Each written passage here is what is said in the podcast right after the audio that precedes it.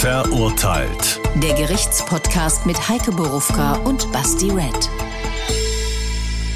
Das sind wir. Wir freuen uns auch in der dritten Folge der fünften Staffel sehr über euch.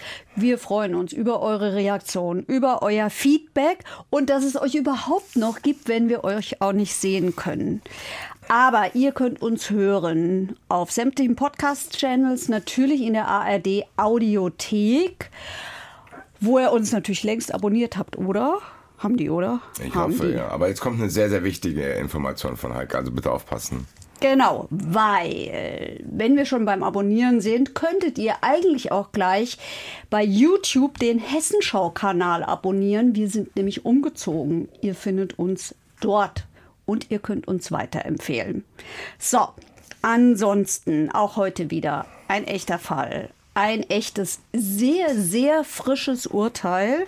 Wie immer eine ordentliche Portion echtes Leben. Sehr ordentlich auch heute wieder. Und unsere Gedanken bzw. Fragen und vielleicht auch Antworten zum deutschen Rechtssystem.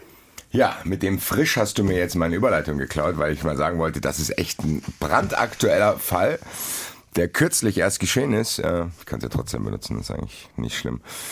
Lange Rede, kurzer Sinn. Gewollte Redundanz nennt man das beim Radio. Wir hören uns einfach an, was passiert.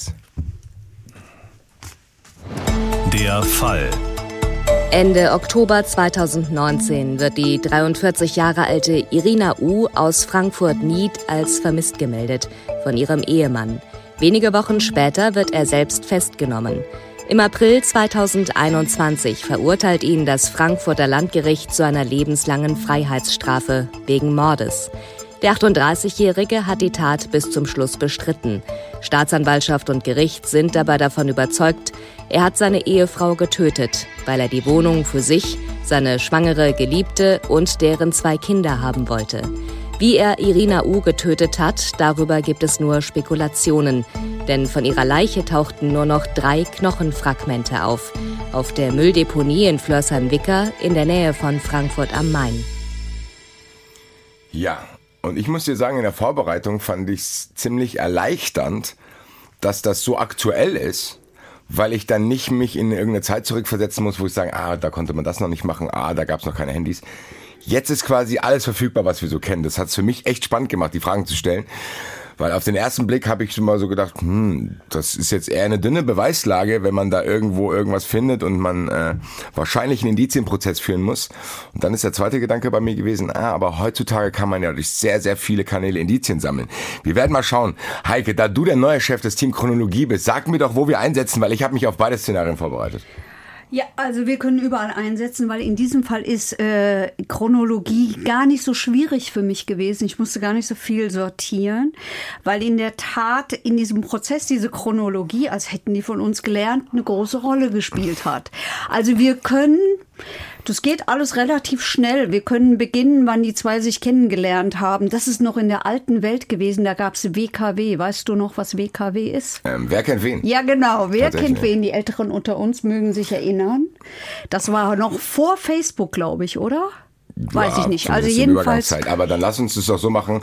Wir fangen an dem Tag an, wo die sich kennengelernt haben, weil das wäre auch mein erster Vorschlag gewesen, nicht auf meiner Chronologie-Liste. Es ist der Dezember 2012. Sie lernen sich bei WKW kennen. Also wer kennt wen? Er schreibt ihr. Und es wird der Herbst 2013, wo sie bereits zusammenziehen. Okay, das heißt, meine erste Frage, wie lange die zusammen waren, hast du mir dann quasi schon beantwortet. Circa sieben Jahre, sechs. Ja, ich meine, man weiß ja, da gibt's ja so fließende Ich kann nicht so gut rechnen, ich muss immer etwas überlegen. Nee, wir wissen es ja auch nicht, weil man kennt das ja selber. Man weiß ja nicht, wann man bestimmt, wann man zusammen ist. So. Dann sucht man sich im Nachhinein vielleicht einen Tag aus, aber so eigentlich gibt's ja nicht den Tag, wo man denkt, alles klar, vom Kennenlernen zum Zusammenkommen äh, ist jetzt der Tag. Oh, doch. Lass uns die Diskussion auf gar keinen Fall aufmachen, weil völlig unnötig, äh, darüber jetzt zu diskutieren, weil es hier Ich wichtige müsste auch zu viel Fragen preisgeben, was ich nicht wollte. Gibt. Und das heißt, die waren ungefähr sieben Jahre zusammen. Das ist ja schon länger, als dass ich sagen würde, okay, man hätte nicht erkennen können, dass mit dem Typ vielleicht irgendwas nicht stimmt. Da bin ich mir nicht so sicher, ob man das wirklich hätte erkennen müssen. Also das Müssen nicht können. ja, können sicherlich immer. Also ich habe ihn ja vor Gericht nur gerade gesehen und erlebt und gehört und habe noch einen relativ frischen Eindruck von dem. Und ja, das ist, der wirkt so ganz umgänglich. Das ist ein geschwätziger Mensch. Ein sehr geschwätziger Mensch. Ja, aber ich glaube ehrlich gesagt, es ist leichter, dich vor Gericht zu überzeugen, als wenn du jemand everyday mit jemandem zusammen bist. So, also mich hat es auf jeden Fall gewundert. Deswegen war das meine erste Frage, wie lange waren die zusammen? Weil wenn ich jemanden kurz kenne, könnte ich mir das noch irgendwie erklären. Da bist du in der Verliebtheitsphase ein Jahr, aber sieben Jahre finde ich zumindest bemerkenswert. Ich will es überhaupt nicht beurteilen. Ich will es nicht beurteilen. Ich will es nur für mich klarziehen, zu sagen, okay, das also, ist schon ein ernstzunehmendes Paar. Ja, es ist ein ernstzunehmendes Paar und ich kann ja vielleicht mit einem Satz aus dem Urteil auf deine Frage antworten, nämlich der Vorsitzende Richter hat in der Urteilsbegründung gesagt, sie konnte nicht wissen, in welcher Gefahr sie, in welche Gefahr sie sich begeben hat. Das beantwortet Werden wir weiter, weiter probieren zu ergründen, ähm, dann lass uns ein bisschen weiterkommen. Die sind jetzt zusammen. Wie ist das Verhältnis? Hast du irgendwelche Details aus dieser Beziehung? Ja. Also gab es da vorher schon Stress? Also hat sich da was angedeutet oder haben die Kinder gehabt? Also wie kann ich mir das zusammenleben? Nein, sie haben keine Kinder gehabt und das war der, das, das war, das war eine wichtige Frage, eine ganz wichtige Frage. Er wollte unbedingt Kinder, sie wollte auch unbedingt Kinder und sie haben es probiert drei Jahre lang über Hormontherapien und vier künstliche Befruchtungen, die alle nicht funktioniert haben. Also das war wohl ein großes Thema. Ein weiteres großes Thema war, dass er ordentlich vorbestraft ist wegen Vermögensdelikten, Betrügereien, dem Bruder des Sparbuch klauen und all so Sachen, mhm, was man nicht so macht. Das wäre jetzt zum, für mich der erste, die erste Red Flag zu denken. Die Frage ist, ob die wusste, ob die wusste, dass er dem Bruder das Sparbuch geklaut hat. Jetzt wissen wir das alles, weil in so einem Prozess ja immer das Bundes, der Bundeszentralregisterauszug verlesen wird, da steht drin, was du schon alles gemacht hast. Das hat die Ehefrau natürlich nicht. Und das heißt, die Frage es ist während, ist, bevor der Ehe passiert. Es ist vor der Ehe passiert und sie wusste schon, dass er vorbestraft ist. Sie wusste schon, dass er diverse Vorstrafen hat und zwar auch deshalb, weil der natürlich eine schlechte Schufa dadurch hat. Ne? Da kriegst du halt kein Geld mehr geliehen, weil er äh, verschuldet war, immer überschuldet war und ähm, sie das Gegenteil davon war. Die war relativ sparsam okay. und hat auch mehr Geld als er verdient. Das spielte eine große Rolle, weil es ja auch um die Wohnungen ging, zum einen, in der sie gewohnt haben und eine Ferienwohnung, die sie in Alicante in Spanien hatten. Und alles hat sie finanziert. Und es spielte auch, was den Kinderwunsch betrifft, eine große Rolle. Dadurch, so hat er es vor Gericht erzählt, konnten sie kein Kind adoptieren, weil er kein, weil er kein gescheites Führungszeugnis hatte. Okay, aber das heißt schon, dass man sagen kann, es gab gewisse Spannungen, Problematiken, wo man zumindest als Außenstehender hätte denken können, ah, ob das so ideal ist, weiß man nicht. Also ich glaube, als Außenstehender. Gab es irgendwelche, vielleicht konkreter die Frage, sorry, gab es irgendwelche Außenstehenden, die schon während dieser Ehe Zweifel angemeldet haben, dass da irgendwas Schlimmes passieren könnte? Ich will es einfach Nein, nur verstehen. Also es ist jetzt nicht, nicht so, dass alle da gesessen haben. Wir hatten ja einmal den Fall vom Rewe wo alle Freundinnen gesagt haben, wenn ja. du dich mit dem nochmal triffst, dann beende ich die Freundschaft. Also sowas gab es hier in dem Nein. Fall nicht. Nein, okay. es gab die, es gab die, das Opfer, Irina U., muss eine sehr, sehr zurückgenommene Frau gewesen sein. Eine Frau, die tendenziell die Sachen mit sich selber ausgemacht hat. Aber sie hat sich schon geäußert. Sie hat sich geäußert den ähm, ihrer Arbeitskollegin gegenüber, der sie erzählt hat, ja, es gibt Spannungen. Sie hat auch mal berichtet, dass der zu viel dringt nach ihrem Verständnis. Und sie hat auch mal geäußert, dass sie, dass sie, dass sie das Gefühl hat, er habe eine Geliebte, aber nicht, dass sie sich körperlich, also physisch in Gefahr fühlt. Okay, das heißt im Endeffekt so von wegen, es geht höchstens auf die Ebene, ich, die ist mit einem Arschloch zusammen, aber jetzt nicht so zu sagen, oh Gott, du bist jetzt hier in Gefahr, weil wir Anzeigen wegen häuslicher Gewalt haben. Sowas gab es nicht. Gar nichts, okay. Nein, nein, das haben die auch alle gesagt. Der war nicht gewalttätig ihr gegenüber. Krass dann aber. Das heißt, das ist hier schon nicht auf den ersten Blick erkennbar gewesen. Ich nein. bin sehr, sehr gespannt, wann dieser Turning Point kommt. Wir sind jetzt in dieser Beziehung, wir haben von diesen Spannungen erfahren. Von mir aus können wir jetzt direkt in die zweite Chronologie reinsliden, wenn es um den Tattag geht, ohne dass ich noch fragen will. Wir haben von irgendeiner Geliebten gehört, schon am Anfang Wann taucht die denn auf? Weiß man das im Nachhinein? Ja, das, man weiß es alles. Die Geliebte taucht im August 2019 auf. Im August erst. Im August 2019 lernen die sich kennen, weil er als ähm, bei, einer, bei einem Unternehmen arbeitet, wo er zuständig ist, auch für die Reinigungskräfte. Und sie ist eine. Und da lernen die sich kennen im August 2019. Das heißt, wir reden hier, das alles ist dann passiert. Das heißt, okay, eigentlich fängt es ja damit an. Der lernt im August 2019 jemanden kennen und bringt im Oktober 2019 jemanden, mit dem er vorher verheiratet war, um, Ja. um mit dieser Frau, die er so kurz kennt, irgendeine Wohnung zu bekommen. Wow. Ist krass, ne? Ich muss das jetzt nochmal fragen. Gab es keinerlei Hinweise, wie es dazu kam? Vor August. Das ist einfach so, der, der lernt irgendjemanden kennen und denkt dann, boah, die ist schon cool. Und jetzt muss ich die andere, die ich da schon seit Jahren habe, beseitigen auf diese Art und Weise. Ja, ja, so war's.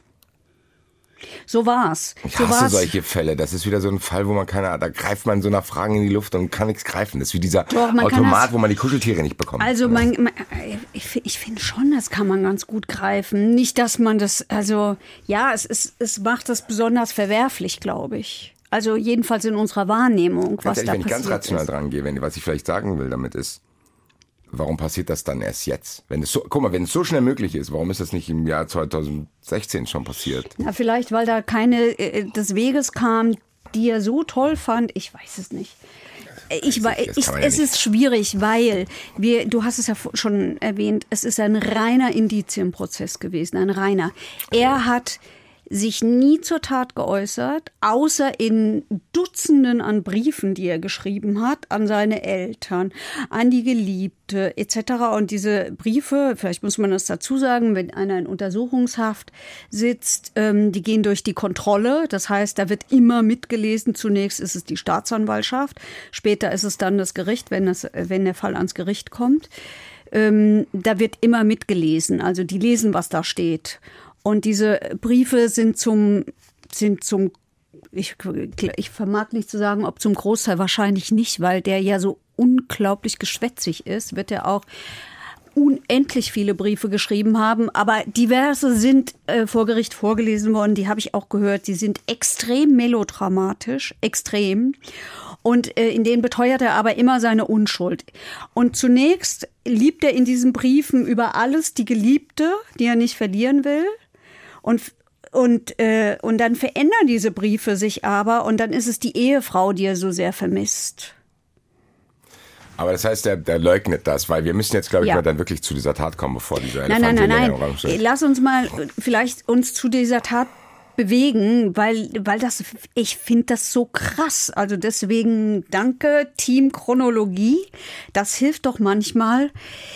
Also, es gibt drei Leitsordner voll mit Chatprotokollen. Das meinte ich eingangs, weil das war auch mein Gefühl. Zu denken, ganz ehrlich, da gibt es safe irgendwelche WhatsApp-Sachen, oder? Also, Weil die müssen sich, die lernen sich ja kennen. Abertausende. Die planen. Abertausende. Ja, so, weil die planen das ja nicht. Die planen ja nicht, Die geil, Frau lernen- wusste das nicht. So. Die Geliebte wusste von nichts. Aber er muss ja, ich sag's jetzt mal flapsig daher, der muss sich die ja klar machen Ja. auf irgendwelche Weisen. Ja, ja, also der lernt die kennen und der geht auch gleich der wilde WhatsApp-Chat los. Baby nennt er sie übrigens immer, so heißt sie in allen Chats, sie hat nicht mal einen Namen.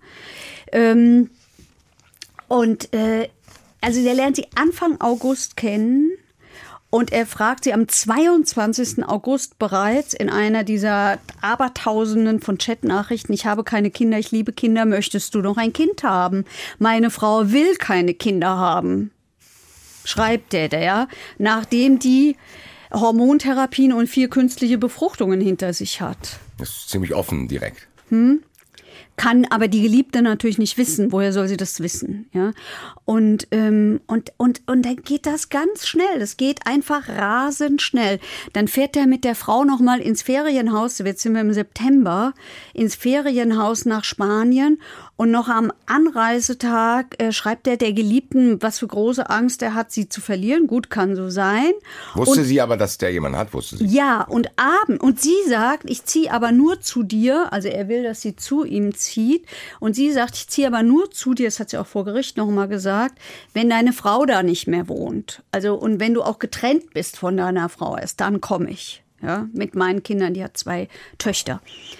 Und, ähm, und noch am Abend schreibt er ihr dann, ich gehöre jetzt auch offiziell dir, meine Ehefrau und ich trennen uns, wir klären nur noch, wer wo bleibt. Und das, das schreibt er ihr, das Wann? hat am Abend des 8. September. Das ist August, September, das ist sehr, sehr flott. Es alles. ist alles sehr flott. Es ist alles sehr flott.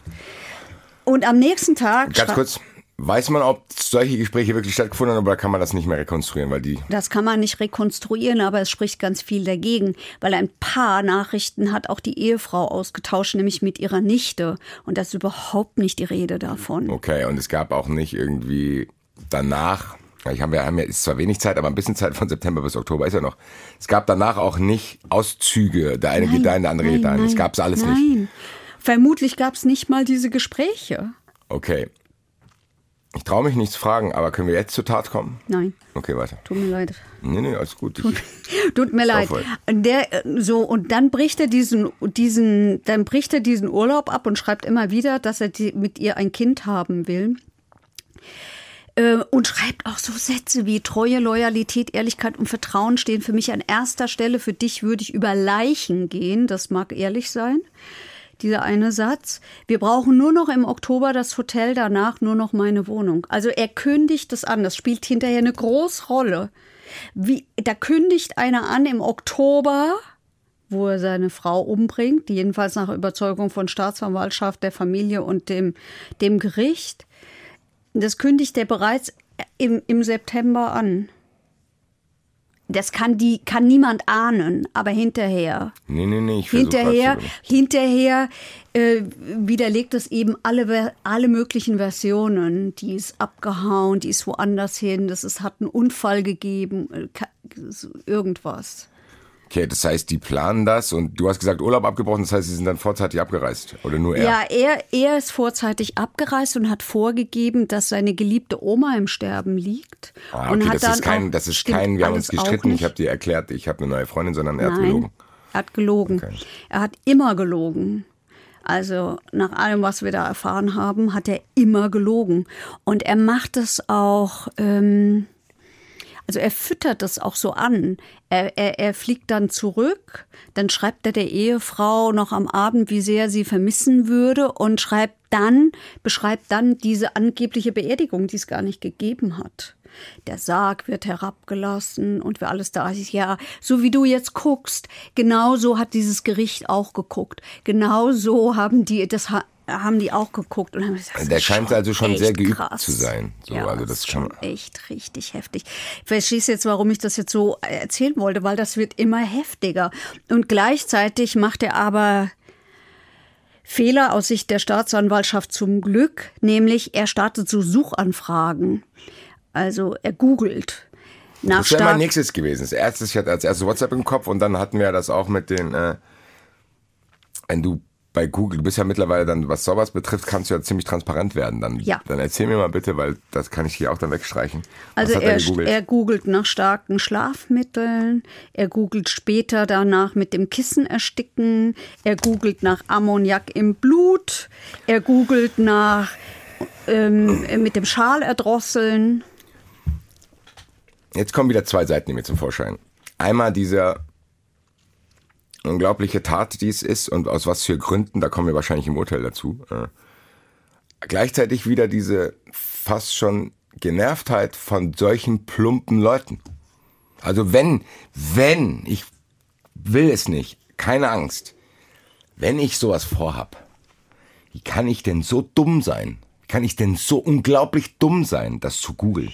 Ich glaube, dass dieser Mensch Nein, der, der, der, ganz kurz, nur damit du es vielleicht besser verstehst. Der bereitet solche Stories vor. Der detailliert, der hat Pläne, der lernt jemanden zack, zack kennen. Scheint wirklich, was das betrifft, für, zumindest für sich in seinem Mikrokosmos strukturiert vorzugehen. Und dann googelt der, wie man jemanden mit dem Schal erdrosselt. Also Leute, da fehlt mir jegliches Verständnis. Ja, für die. Mhm. Täter da draußen. Nicht, dass ihr es macht, das sowieso, aber auch von der Technik her. Da habe ich irgendwie so einen Impuls immer. Vielleicht auch, weil ich immer zu viele Dokus schaue, wo immer wieder solche Fehler gemacht werden. Aber äh, lass uns trotzdem vorankommen. Sorry, das war nur Okay. ein ganz kleiner Hinweis, äh, Okay. dass mich sowas aggressiv So, und jetzt ist der 12.10. Mittlerweile hat er, hat er ihr mehrfach geschrieben, bald ist meine Frau weg, dann ist die Wohnung uns und so. Also schreibt er mit der Geliebten, dann ist der 12.10. Und sie macht einen Schwangerschaftstest, die Geliebte, und ist schwanger. Hat aber auch schon zwei Kinder, richtig? Ja, hat schon zwei Mal. Kinder und äh, ist nun schwanger. So. Ich glaube jetzt, bei, bei, wenn wir in Chronologie ist, müssen wir die Lupe noch näher anlegen, weil jetzt geht es ja um Tage. Ja. Wann war der geplante Einzug von der Dame? Ähm, zum 1. November. 1.11. Ja. Wann vermutet man, hat er die umgebracht? Ähm, in der Nacht vom 23. auf den 24. Oktober. Der Typ hat schon enge Zeitpläne. Sehr. Sehr. Es war wohl so, als die in Spanien waren, hat ihm die Geliebte geschrieben. Also die hatte dann ihrem Mann erzählt, ich, ich, ich, äh, ich habe da jemanden kennengelernt und ich möchte mit dem zusammen sein und so. Die hat auch noch einen Mann. Die hat auch noch einen Mann. Und dieser Mann hat aber jetzt nur auch nicht kampflos aufgegeben, sondern der hat um seine Frau geworben und gekämpft. Also der hat so gekämpft, wie man halt kämpft. Er ist freundlich, er schenkt ihr Blumen, er gibt sich Mühe und all so ein Kram, ja. Und das teilt sie auch wieder in tausend WhatsApp-Nachrichten hier dem Angeklagten mit. Und ähm, das Gericht hat später gesagt, das war ein Grund, er hatte totale Angst, ja, dass, der, der, dass er die nicht kriegt. Das heißt im Endeffekt, den engen Zeitplan, den es sowieso schon hat, der wurde dann noch enger gezogen durch diesen anderen Typen auch noch, der dann zusätzlichen Druck bei ihm ausgelöst hat. So, so davon waren am Ende alle bis auf ihn überzeugt. Darf ich jetzt? Bitte. Frage. Achso, sind wir jetzt beim Ta Weiß ich Tattag? nicht. Doch, doch, wir nähern uns, weil wir haben ja diese Abfragen haben wir schon gemacht. Ach ja, jetzt vielleicht noch eine Sache. Lass uns jetzt vereinbaren, damit ich nicht nervig immer die ganze nee, Zeit nee, wir sind jetzt muss. schon am Tag, Tag, Tattag. Du spielst jetzt den Ball in den Strafraum der Tat und ich sag bis dahin nichts mehr. Okay. Also es geht aber ganz schnell, weil der Tattag ist ja der 23.10., hier haben wir eben schon gesagt. Nee, nee, nee, komm zurück. Ähm, der ist der 23.10. Irina geht zur Arbeit.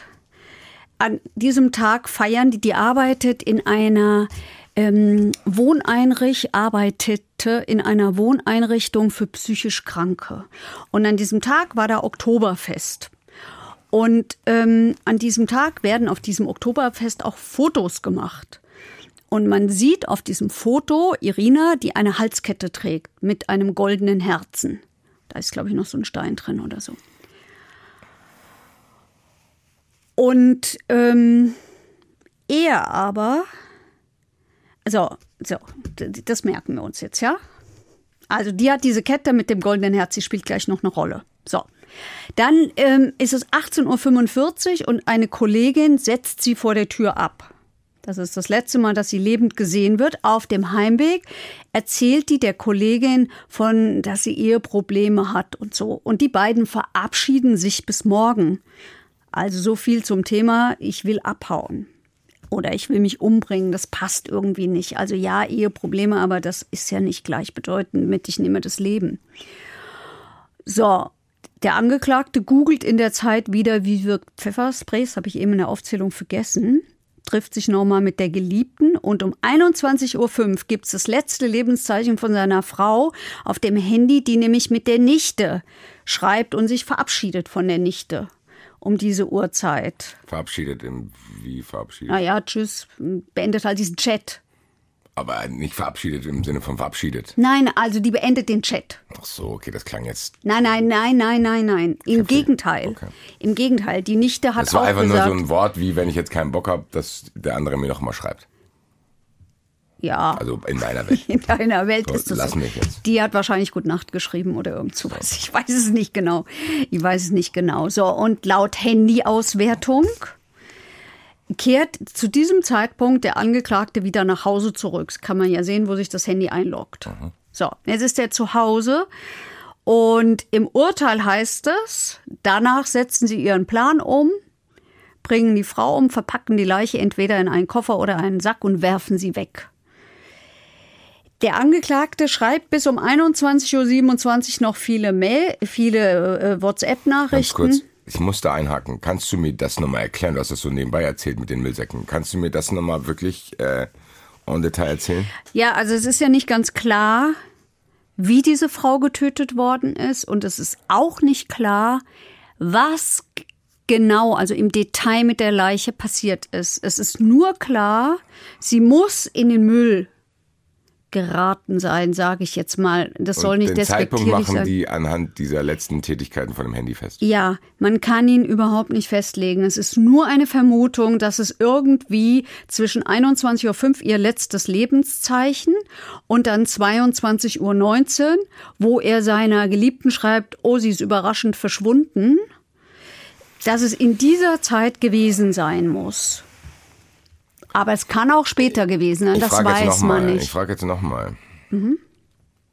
Es besteht zumindest eine große Wahrscheinlichkeit, dass der Typ um 9 Uhr abends seine Frau umgebracht hat, die Müllsäcke geballert hat und um kurz nach 10 der anderen gesagt hat, so, die Wohnung ist jetzt frei. Ja. Also definitiv hat er ihr um 22.58 Uhr geschrieben, bald wohnen wir alle als Familie zusammen. Ja, ich bin jetzt alleine in der Wohnung. Oh, das muss ich erstmal sacken lassen. Wenn ich vorhin die ganze Zeit gesagt habe, dieser Zeitraum zieht sich immer in, wegen diesen Monaten und Tagen zusammen. Das ist krass, ne? innerhalb von einer verkackten Stunde hat er schon so gemacht und gedacht, ich habe hier eh, weil das ist, nochmal, und vielleicht nicht irritieren lassen, wenn ich zu rational daran dran gehe, aber das ist ja auch anstrengend. Er muss ja da auch eine Tätigkeit verrichten. So, ich muss die umbringen, ich muss die irgendwie Beseitigen. eben einpacken und dann habe ich zwei Stunden später schon irgendwie die Ruhe auf der Couch zu sitzen und zu sagen, so, Die Frau äh, war ja jetzt. Ganz im Ernst, das ist ja der abgefuckt gruseligste Film ever, ever, ever. Weil wir haben hier schon ganz viele Morde besprochen. Im Affekt, Beziehungsstreit, Geld, familiären Kram, bla bla blub.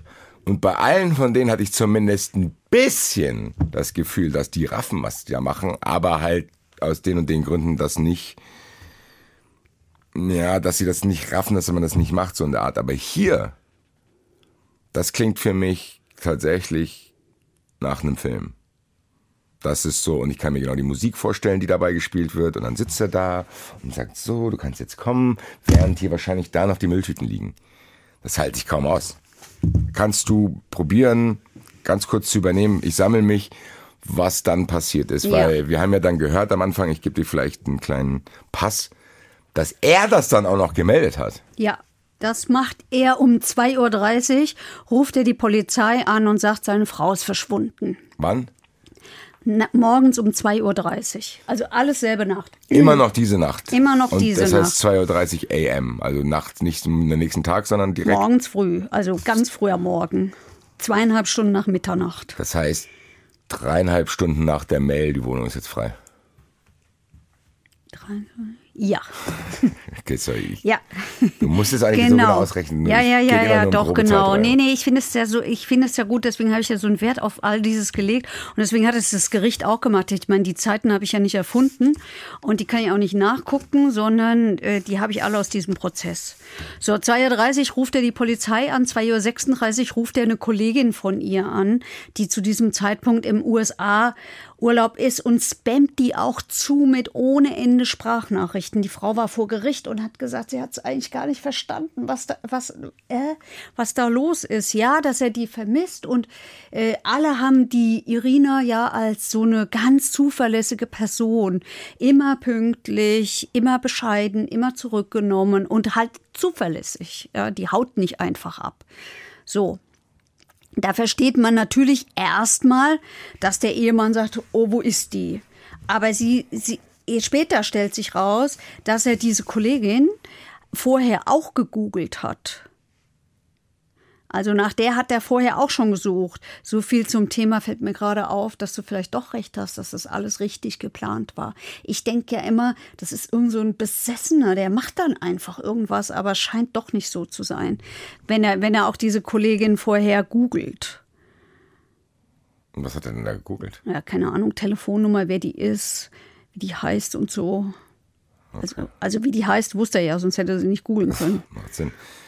So, dann ruft er um 2.39 Uhr am Arbeitsplatz von Irina an. Da sitzt aber nur ein Aushilfsstudent, der kann also auch nicht wirklich weiterhelfen. Und um 8.01 Uhr schickt er eine Sprachnachricht an seine Geliebte. Hallo Baby, ich habe eine gute Nachricht für dich. Ich glaube, dass meine Noch-Ehefrau schon weg ist. Als ich aus dem Haus bin, lag ihr Schlüssel im Briefkasten. Den gebe ich dir bald. Jetzt kann uns nichts mehr überraschen. 8 Uhr 1. Aber war das, ein, die Information hatte sie doch schon. Ja, die hatte aber doch nur die Information, dass die überraschend verschwunden ist. Aber jetzt ist ja der Schlüssel da. Also jetzt ist ja klar, die kommt Ah, nicht das wieder ist der zurück. Plan. Das, der erste Impuls, so, oh, Oh, die ist weg. Huch. Ist ja schon weg. Die hatte das ja, der hatte ja im Urlaub, äh, aus dem Urlaub, ich meine, das war ja irgendwie nur ein ein, zwei Tagesurlaub. Dann ist er ja gleich schon wieder zurückgeflogen. Da hat er ihr ja schon mitgeteilt, weil er ja offensichtlich so Angst hatte. die Frage, die ich hatte zu seiner Erklärung, kann ich streichen, weil der hat einfach behauptet, die ist verschwunden. Ja.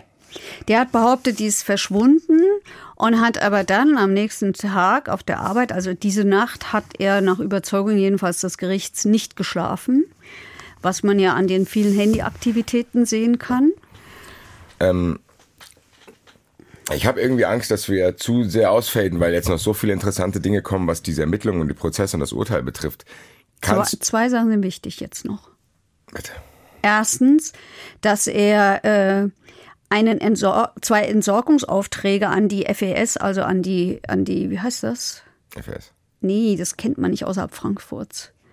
Frankfurter Entsorgungsdingsbums. Also ja, da, wo ihr mal anruft, wenn ihr Sperrmüll habt. Ja, genau. Also, da- dass er den zwei Entsorgungsaufträge per Fax schickt. Per Fax. Wir hatten heute noch einen Fax, aber gut.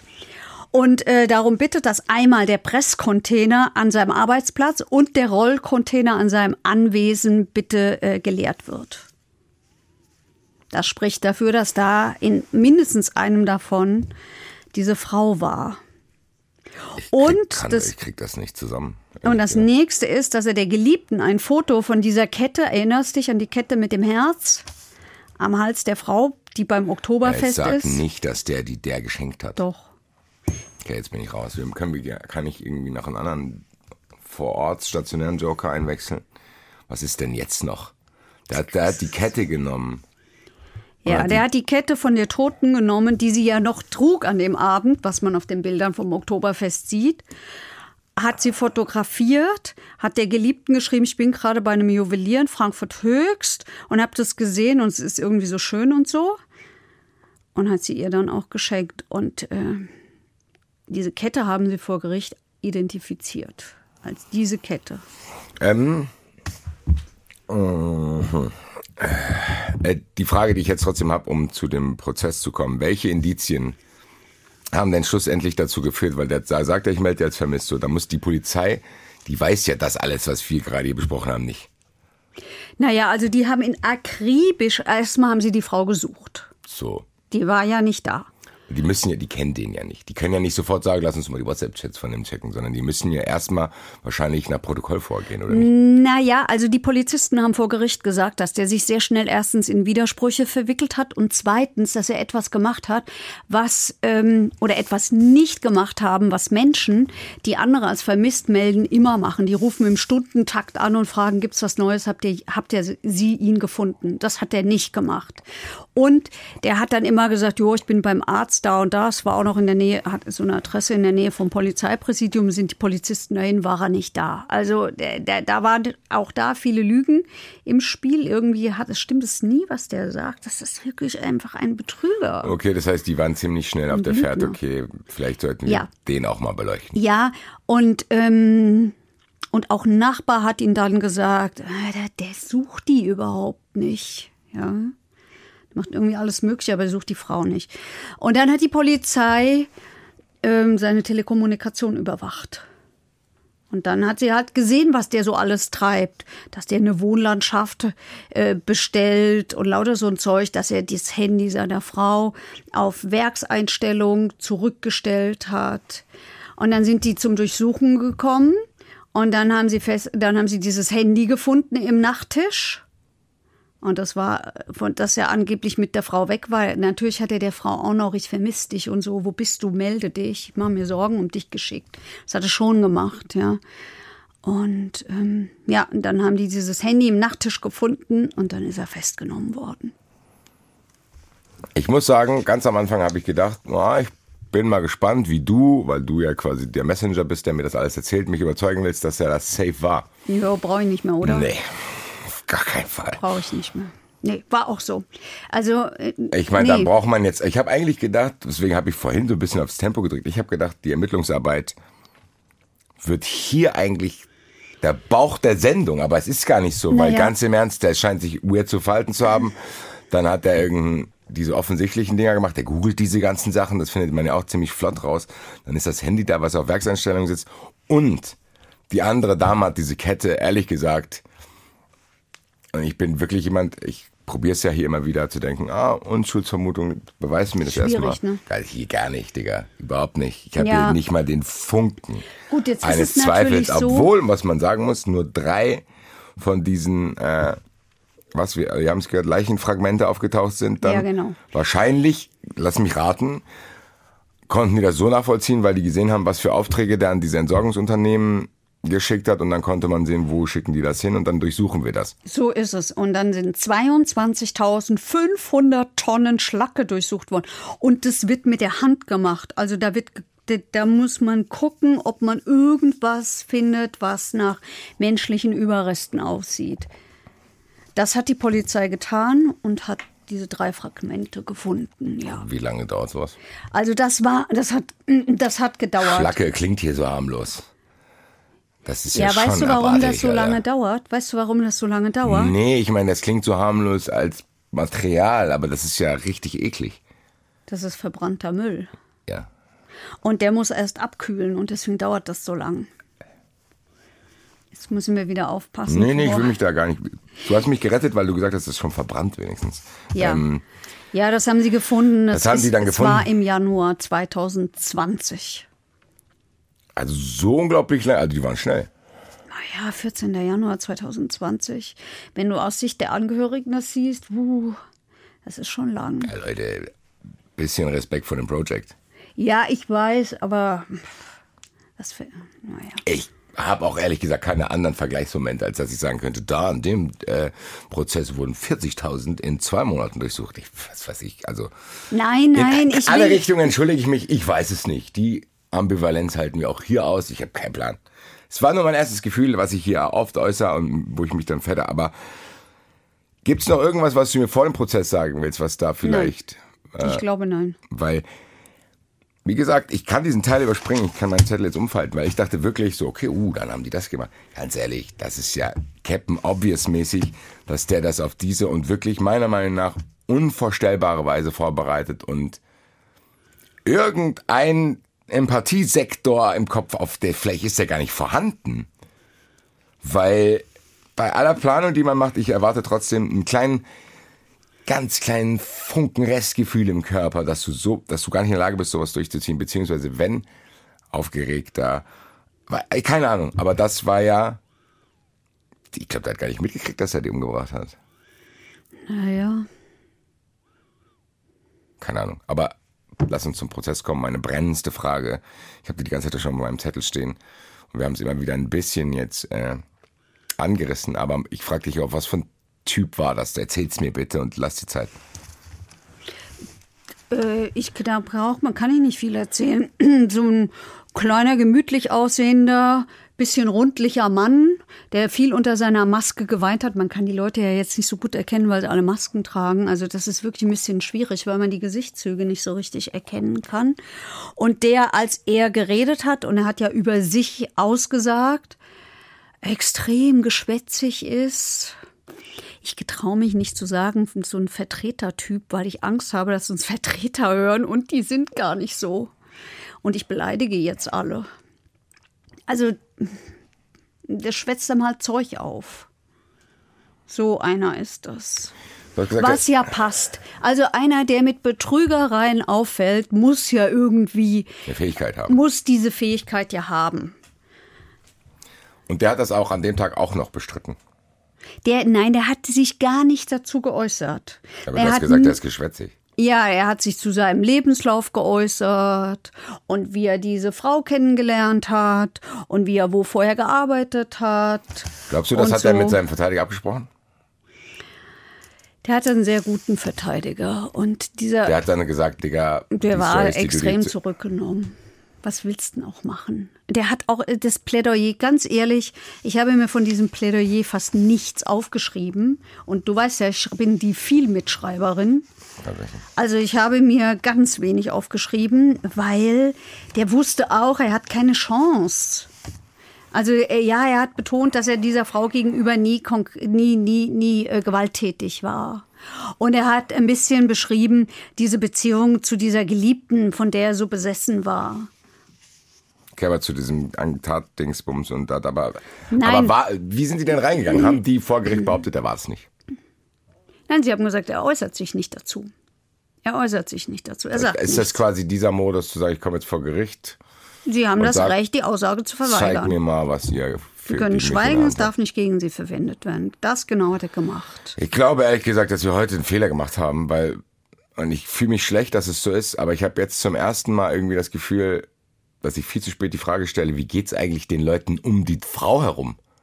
Da muss ja, da müssen ja auch Leute sein, die die vermissen, die auch Fragen haben, die dann auch irgendwie eine Rolle in diesem Ganzen spielen, weil Also es waren die Kolleginnen ja da, die beschrieben haben, wie beliebt die Frau war, wie die jeder gemocht hat. Und in dem Urteil hat der Vorsitzende Richter sich ein bisschen Zeit auch für die Frau genommen und hat sie auch so beschrieben als ähm, eine sehr ähm, eine sehr beeindruckende Frau, eine fleißige, bescheidene Frau, die ist in, der, in Russland geboren, in der Ukraine aufgewachsen, hat dort studiert. Dann ist sie als Au-pair-Mädchen nach Deutschland gekommen, hier geblieben und das Studium ist ihr nicht anerkannt worden. Und der Vorsitzende Richter hat gesagt, und dann hat die eben nicht gejammert, sondern hat halt eine Ausbildung als Krankenschwester gemacht. Und ähm, und die hatte schon eine gescheiterte Ehe hinter sich und auch andere gescheiterte Beziehungen. Ich meine, es geht uns ja allen so. Und äh, der, der, der Vorsitzende Richter hat das immer so in Beziehung zu diesem Mann gestellt. Die hat halt ihr Leben in die Hand genommen und hat dann weitergemacht. Ja? Die hat auch keinen dafür umgebracht. Also letztlich hat er diese Frau umgebracht, weil er mit seiner schwangeren Freundin und deren Kinder diese Wohnung haben wollte. Ja, da kommen wir zu dieser Tatsache im Urteil nochmal. Ich will jetzt nochmal ganz kurz, weil wir über ihn geredet haben und aus der Sicht der Familie den Anwalt der Familie hören, wie die diesen Typen wahrgenommen haben. Der Angeklagte wirkt ja eher gemütlich und nett und freundlich, aber es hat sich doch herausgestellt, dass er skrupellos auf seinen eigenen Vorteil bedacht ist. Und ich habe es selten erlebt, dass eine Schwurgerichtskammer erfahrene Richter wirklich sagen, angesichts dieser dreisten Lügen wussten wir nicht mehr, was wir dazu sagen sollten. Ich bin ein bisschen erleichtert, dass das den erfahrenen Leuten, die damit zu tun hatten, auch nicht ganz Ja. klar war, was man dazu sagen soll, Nee. weil mir geht's ähnlich, ehrlich gesagt. Was soll man jetzt, also dieses, es- mich erleichtert das, dass das auch für diese Herren, die damit viel zu tun haben, kein Daily Business ist. Nein. Ähm, Nein und nein. Und äh, Sie haben auch betont, ähm, der war halt bedürfnisorientiert. Der hat immer seine, es ging immer nur um seine Bedürfnisse. Die hat er halt irgendwie gestillt. Ne? Wollte er mit der Geliebten zusammenleben, bringt halt die Frau um, damit er an diese Wohnung rankommt. Jetzt mal, aber ja, wir müssen aber trotzdem in Betracht ziehen. Deswegen, das will ich, ich will jetzt noch mal ganz kurz trotzdem bei ihm bleiben. Das kann man ja auch anders machen. Ja, So, es ist ja jetzt kein unglaublicher Vorgang zu sagen, hier, hör mal zu, da ist jemand Neues. ja. Kinder war eh immer ein Thema, die hat schon zwei, wir kriegen jetzt noch eins. Macht gut. Ist vielleicht hart, dieses Gespräch, ich glaube aber nicht, dass es so hart ist, wie jemanden in Müllsäcke zu stecken. Kann man ungefähr wissen, wurde der begutachtet? Nein. Nein. Nee, war ja nicht nötig.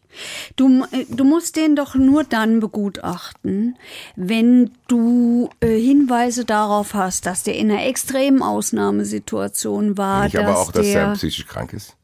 Ja, aber der ist doch nicht psychisch krank. Nicht jeder, der, der, der Dinge macht, die wir nicht nachvollziehen können, ist doch automatisch krank. Hm, Ich sag ich doch gar nicht, aber es hätte ja sein können, dass man es zumindest untersucht, wenn, ja nicht, wenn jemand so das durchzieht. Gut, aber die Leute werden wissen, was sie dort tun. Ähm, bevor wir zum Urteil kommen, hören wir uns nochmal den Staatsanwalt an, der auch dieses Problem mit den Indizien beschreibt, was da aber eigentlich gar kein Space. Es war von Anfang an abzusehen, dass es sich um einen reinen Indizienprozess handeln wird. Es ist nicht mal der vollständige Leichnam gefunden worden. Es waren ausschließlich drei Knochenfragmente, die in mühevoller Kleinarbeit aus 22.500 Tonnen Schlacke der Mülldeponie in Flörsheim-Wicker von der Polizei gefunden werden konnten und dann letztendlich durch ein DNA-Gutachten der Getöteten zugeordnet werden konnten. Und ansonsten gab es halt eine große Bandbreite an Indizien. Ja, und wir machen jetzt das Doppelpack fertig mit dem Staatsanwalt, weil wir haben ihn auch nochmal zu dem, was ich vorhin gesagt habe, mit diesem ganzen WhatsApp-Kram. Und das finde ich schon sehr, sehr bemerkenswert. Es wohnt einem Indizienprozess grundsätzlich inne, dass man gewisse Fragen nicht abschließend klären kann. Die umfangreichen WhatsApp-Nachrichten, rund dreieinhalb Leitsordner in der Summe, die zwischen dem Angeklagten und seiner Geliebten im Zeitraum von August bis äh, zu seiner Festnahme Mitte November 2019 ausgetauscht worden sind, waren auch in erster und fast einziger Linie dafür erforderlich, um das Motiv herausarbeiten zu können und letztendlich insbesondere das auch von der Schwurgerichtskammer angenommene Mordmotiv, das Mordmerkmal der Habgier bejahen zu können. Mit dem O-Ton wollte ich eigentlich folgende Frage einleiten, weil ich ja vorhin auch das, dieses Thema aufgemacht habe. Früher, heute, Möglichkeiten, dies, das, Ananas. Wäre das ohne WhatsApp, beziehungsweise solche modernen Chat-Handys, modern sind es jetzt nicht mehr, aber sage ich mal, wäre das ohne Handy möglich gewesen, den zu überführen? Hätte der das, sagen wir mal, der hätte das Ende der 80er durchgeführt. Genau denselben Move, genau den gleichen. Also ich glaube, es wäre schwieriger geworden. Wir wissen natürlich nicht, ob der nicht Briefe geschrieben hätte oder dann Telefonate. Wahrscheinlich hätte der telefoniert. Der hätte wahrscheinlich ohne Ende telefoniert. Okay. Dann hätten wir natürlich die Geliebte, die es hätte aussagen können. Wobei, ich habe die vor Gericht gesehen, die wollte sich nicht mehr gerne erinnern. Also, die hat das auch gesagt.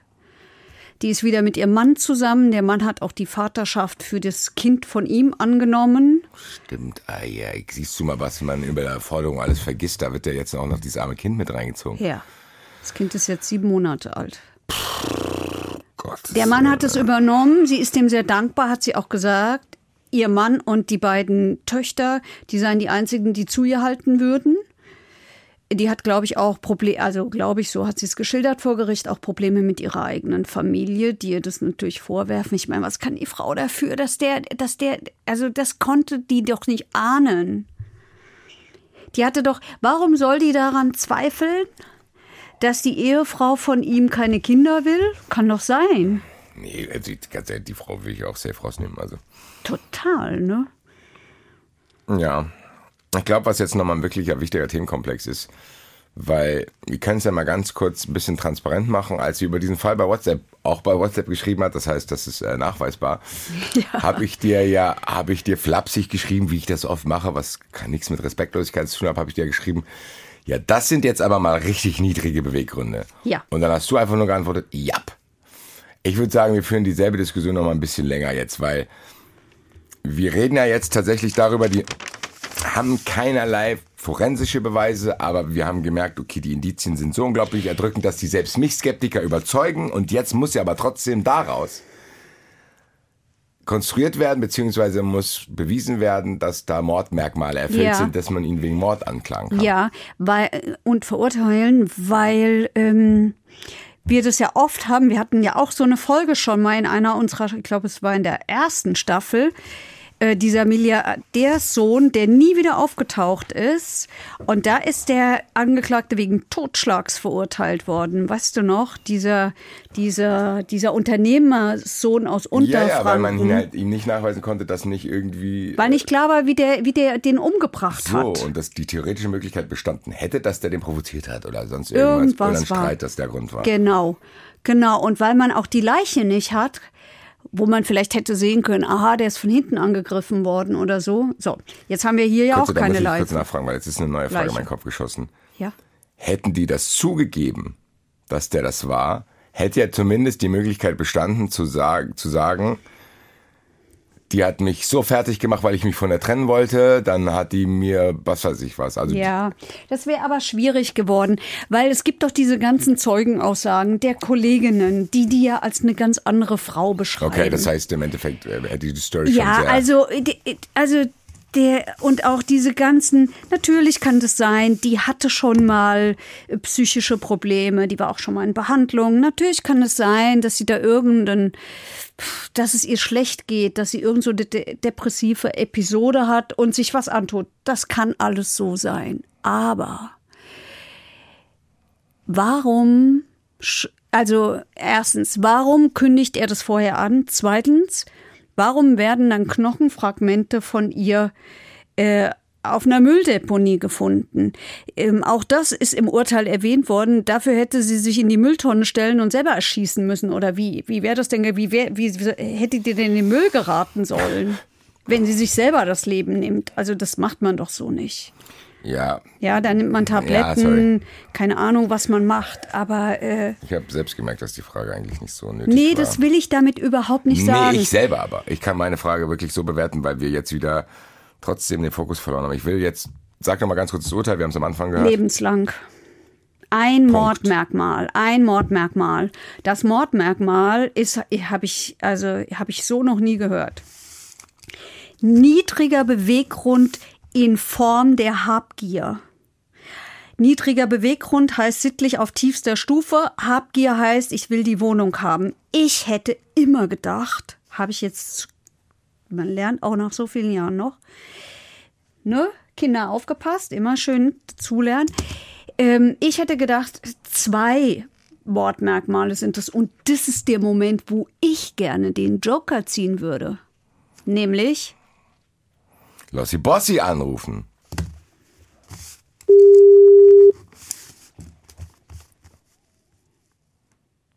Lass mal, hallo. Heike Borufka, Basti Red, verurteilt. Hallo. Grüße dich, mein lieber Freund. Ich Hallo, verweise dich sofort an Heike, weil anders als sonst habe ich diesmal keine Frage, sondern sie. Okay. ja genau, der Jurist ist gefragt. Urteil, den, den, den Fall, ah, das verraten wir jetzt einfach, haben wir ihm vorher gesagt, worüber wir reden.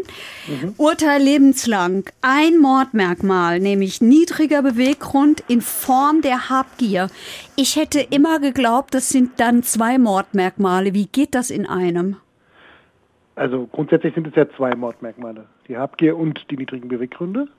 Und ähm, wenn das jetzt, also der wurde verurteilt nur wegen niedrigen Beweggründen. Ja, Okay, dann war das wahrscheinlich so, ohne jetzt den Fall näher zu kennen oder die Akten oder sonst was, dass ähm, die Habgier sozusagen nicht 100 Prozent äh, nachgewiesen werden konnte oder das Gericht davon nicht überzeugt war und dass sie dann sozusagen auf diese niedrigen Beweggründe umgeschwenkt sind und den angenommen haben, weil du ähm, bei niedrigen, niedrigen Beweggründen wenn du so ein Motivbündel hast.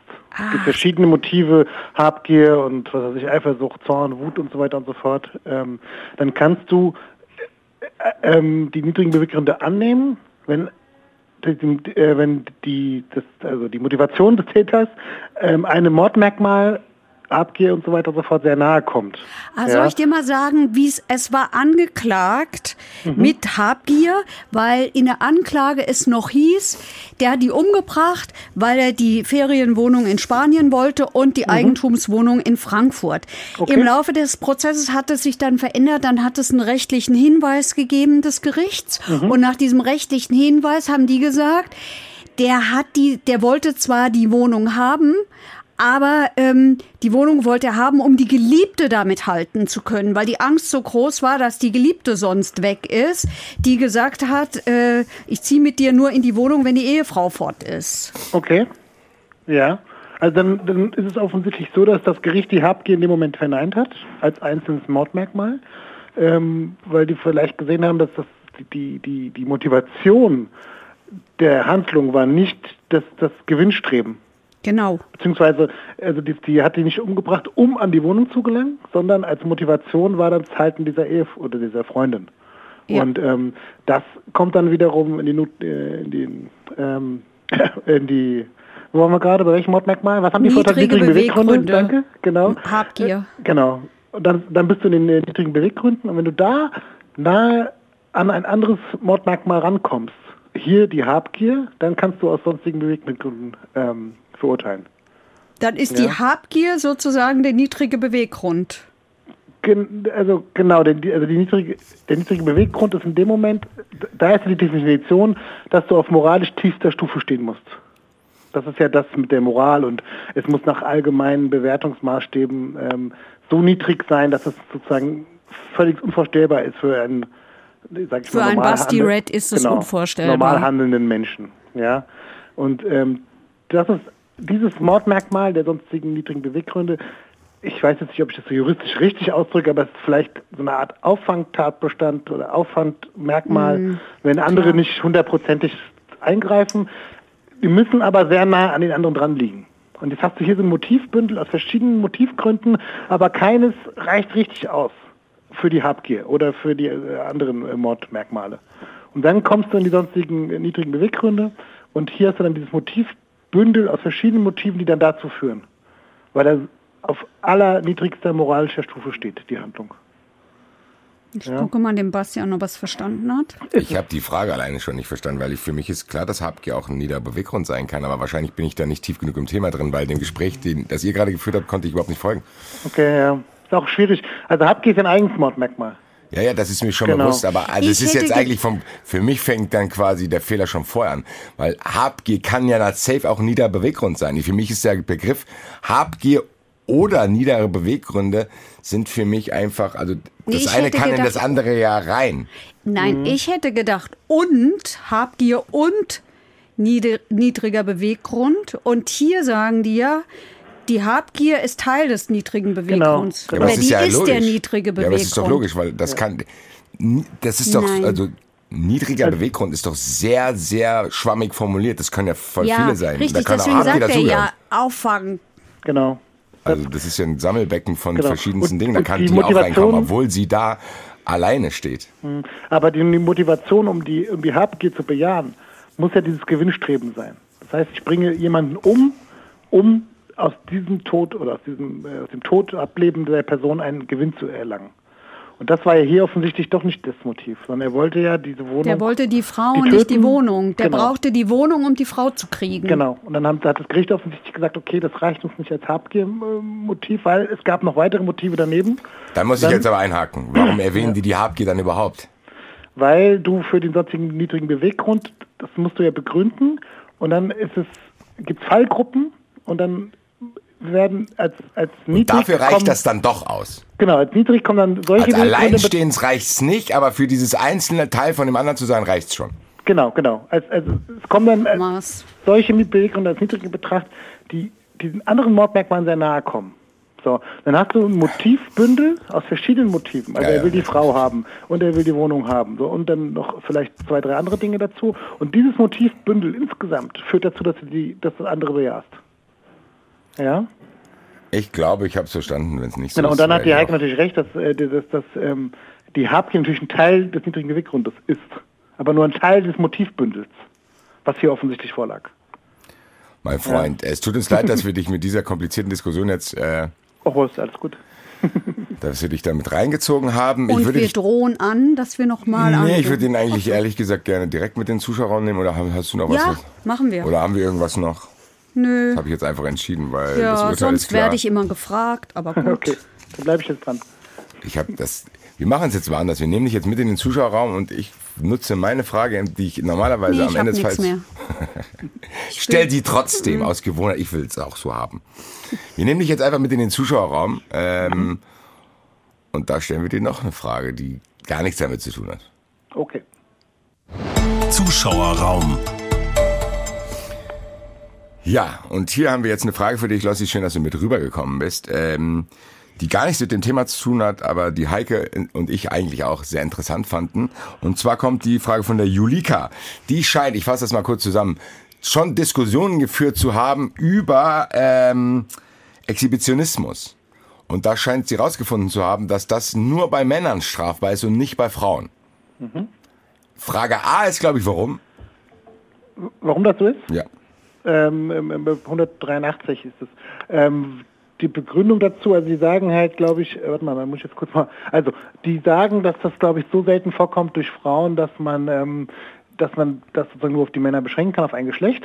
Ja, was natürlich eher eine dünne Begründung ist, finde ich zumindest. Ja. Weil man hat ja auch keine Altersbegrenzung drin. Also es gibt auch wenige 90-Jährige, die das machen. Von daher, also halte ich das grundsätzlich für eher falsch. Zum Zweiten gibt es wohl auch Meinungen dazu, das hatte ich jetzt in einem Kommentar gelesen, die sagen, dass äh, Frauen ihr Geschlechtsteil gar nicht zeigen können. Sei anatomisch unmöglich, dass, dass sozusagen das Geschlechtsteil gezeigt wird. Oh je, das ist Ähm, aber auch ein bisschen dünn, Ja, oder? genau, finde ich auch eher ein bisschen dünn. Ähm, allgemein kann ich jetzt dazu nur sagen, dass ähm, es da Diskussion gibt, diesen äh, Paragraphen zu ändern, dass man das umformuliert in eine Person. Ja. Also nicht ein Mann wird gestrichen, sondern eine Person, der eine andere Person durch und so weiter und so fort belästigt, ja, wird bestraft.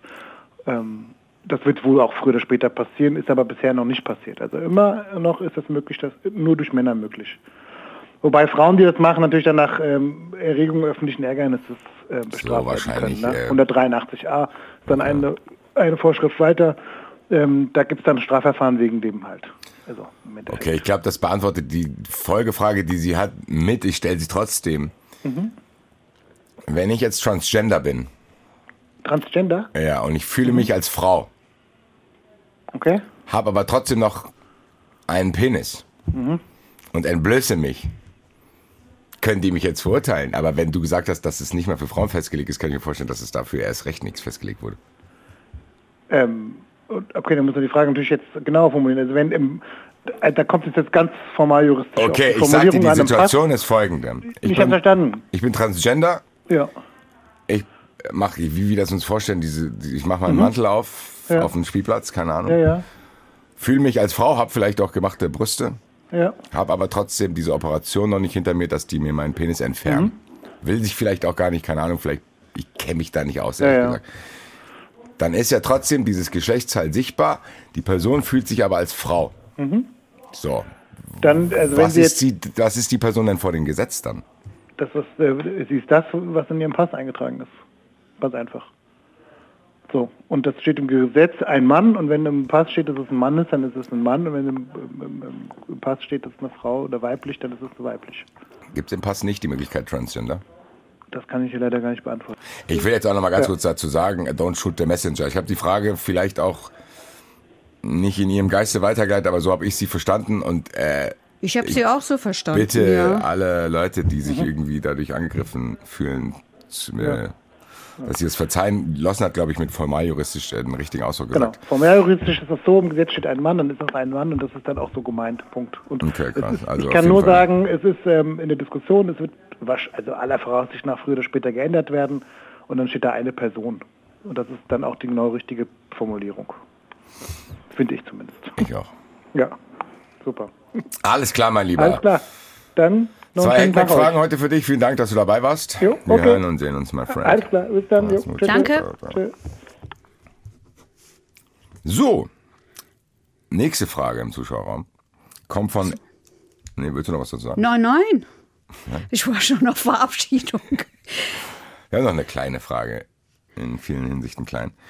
Und zwar geht es hier um unsere Kleinen vor Gericht. Die äh, Emily Brahms will wissen, äh, und zwar, wie werden Kinder vor Gericht verhört und was ist dabei zu beachten? Also Kinder werden, wenn wir jetzt mal, wenn, wenn wir jetzt mal davon ausgehen, dass sie als Zeugen oder Opfer oder was auch immer ähm, vor Gericht äh, vernommen werden müssen, dann ähm, sind es immer die Jugendschutzgerichte, die das machen. Also das heißt, dann landest du vor dem Gericht, vor dem du auch landen würdest, wenn du angeklagt wärst. Also man sucht die aus, die erfahren sind im Umgang mit Kindern und Jugendlichen. Und ähm, dann ist es sehr häufig so, dass die Öffentlichkeit ausgeschlossen wird. Oder aber, wenn es ganz schlimm ist, ich habe es mal in einem Mordprozess erlebt, da waren Kinder Zeugen, wie ihre Eltern umgebracht worden sind. Das war eine der ersten Videovernehmungen, die ich gesehen habe. Das hat immense Auswirkungen, das dachte ich damals. Du siehst ähm, dieses riesige Kindergesicht Das ist nämlich was anderes, als wenn du den ganzen Menschen siehst, egal ob von vorne oder äh, als Zuschauer von hinten. Es ist ein Unterschied, wenn du, weil du wirklich jede Geste, jede Mimik die in diesem Kind der Gesicht sehen kannst. Also auch das ähm, finde ich schwierig. Ich verstehe aber, dass man auf diese Kinder unbedingt Rücksicht nehmen muss, unbedingt, ja, und dass man es ihnen so weit wie möglich leicht machen muss, vor Gericht auszusagen. Was ja auch dann, wie du erklärt hast, zumindest zu Teilen gemacht wird, auch wenn die Situationen ja sowieso nicht angenehm sind. Aber es ist auf jeden Fall wird es in Betracht ja. gezogen und nicht zu sagen, nee, du musst jetzt da hinsetzen, erzähl. Da wird, also die werden schon anders in Empfang genommen, wie ja. als wenn ich jetzt dahin gehe. Ja, okay. und es gibt auch äh, bei, den, bei den Gerichten sehr häufig Frankfurt hat es schon ganz lange, äh, gibt es auch so Kinderspielzimmer, also dass die nicht auf dem Gang warten müssen. Vielleicht noch äh, für die, die äh, nichts mit Justiz und Gericht zu tun haben, man muss oft stundenlang warten. Du hast es auch schon erlebt, muss stundenlang warten. Und passiert ist, gar nichts. Es passiert gar nichts. Das ist sehr, sehr unangenehm, wenn du sowieso nervös bist, wenn du Angst hast, wenn du sowieso schon so lange darauf wartest. Und jetzt stell dir vor, dass da irgend so ein Kind auf dem Gang stundenlang rumsitzt, das wird ja wahnsinnig. Basti wird ja schon wahnsinnig. Gut, ohne das, beteiligt zu sein. Das ist kein Maßstab, glaube ich. Ähm, Ach so. Aber ich glaube, wahnsinnig ist ein gutes Stichwort für diese komplette Sendung heute. Ich bin einigermaßen bedient. Genau. Es tut mir leid, dass ich die Frage vorhin vergessen habe. Ich Hast du, aber ich will sie wirklich stellen. Habe ich irgendwas vergessen? Nein. Ach, naja, wie immer gibt es ganz viel zu sagen. Wir haben die Eltern unerwähnt gelassen, die da, die da vor Gericht ausgesagt haben. Aber das sind sozusagen, das ist was Atmosphärisches, was ich noch beitragen könnte. Es ist aber nicht nötig. Nein, deswegen. Ja, und alle Leute, die sich jetzt vielleicht aufregen da draußen darüber, wir haben hier auch nur begrenzte Zeit und das war wirklich sehr, sehr, sehr viel, weil der Fall auch eine andere Wendung genommen hat, als ich mir es hätte vorstellen können. Fragezettel ist jetzt schon zum zweiten Mal hintereinander. Weil unbenutzt. wir sprechen diese Sachen vorher wirklich nicht ich ab. Ich glaube, das haben die Leute mittlerweile. Das merkt man. Aber ich, wir haben doch so viele neue. Okay. Die wissen es vielleicht noch gar nicht. Dann liebe Grüße an Sie. Ich verabschiede mich hier schon mal. Heike will, glaube ich, auch noch irgendwas zur Verabschiedung sagen. Aber ja, ich wollte doch noch mal daran erinnern, dass ihr natürlich nicht vergesst, den YouTube-Kanal, nee, Quatsch, den Hessenschau-Kanal auf YouTube bitte zu abonnieren und wieder einzuschalten, wenn es in zwei Wochen wieder heißt. Verurteilt. Und ich sage dann immer, da war da war am Ende, das sage ich jetzt auch, ich bin aber fertig durch gerade. Verurteilt. Der Gerichtspodcast mit Heike Borufka und Basti Red. Eine Produktion des Hessischen Rundfunks.